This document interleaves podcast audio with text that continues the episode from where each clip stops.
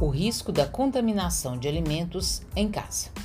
Será que você já passou por uma situação em que consumiu algum alimento e depois de algumas horas começou a ter cólicas, diarreia ou vômitos?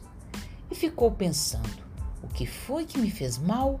Não comi nada com gosto alterado, não me alimentei fora de casa.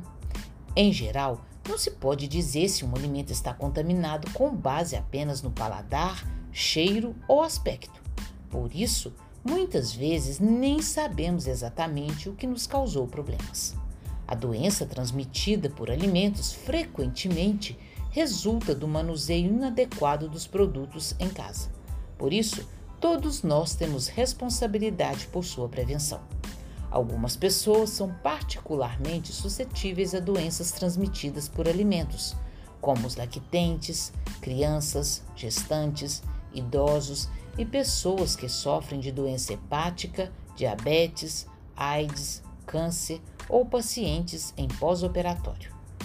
Além dessas pessoas, as que fazem uso de imunossupressores, como os pacientes transplantados, também têm seu risco aumentado, ou seja, por fazerem uso de medicamentos que diminuem sua capacidade de combater os agentes infecciosos presentes nos alimentos, tem-se a necessidade de se ter cuidados redobrados.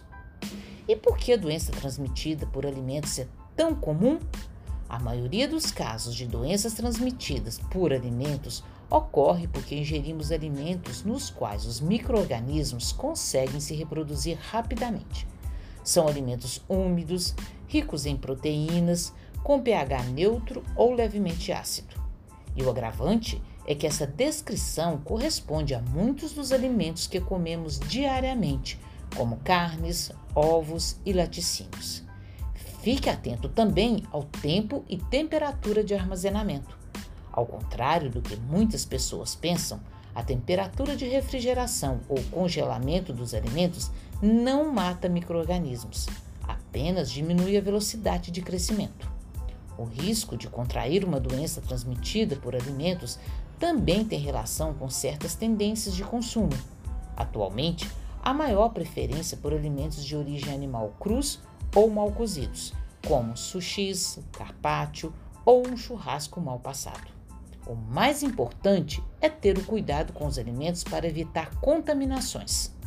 Caso queira saber mais dicas sobre este assunto, ouça também os podcasts já postados neste canal sobre higiene pessoal durante o preparo das refeições, limpeza e organização da despensa e cuidados com o lixo da cozinha. Também tivemos mais temas importantes sobre estas questões, como congelamento e descongelamento de alimentos e como organizar a geladeira.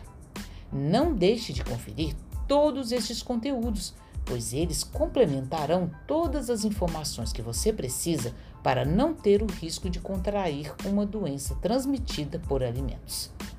Conteúdo produzido pela Subsecretaria de Segurança Alimentar e Nutricional da Secretaria Municipal de Assistência Social, Segurança Alimentar e Cidadania, Prefeitura de Belo Horizonte.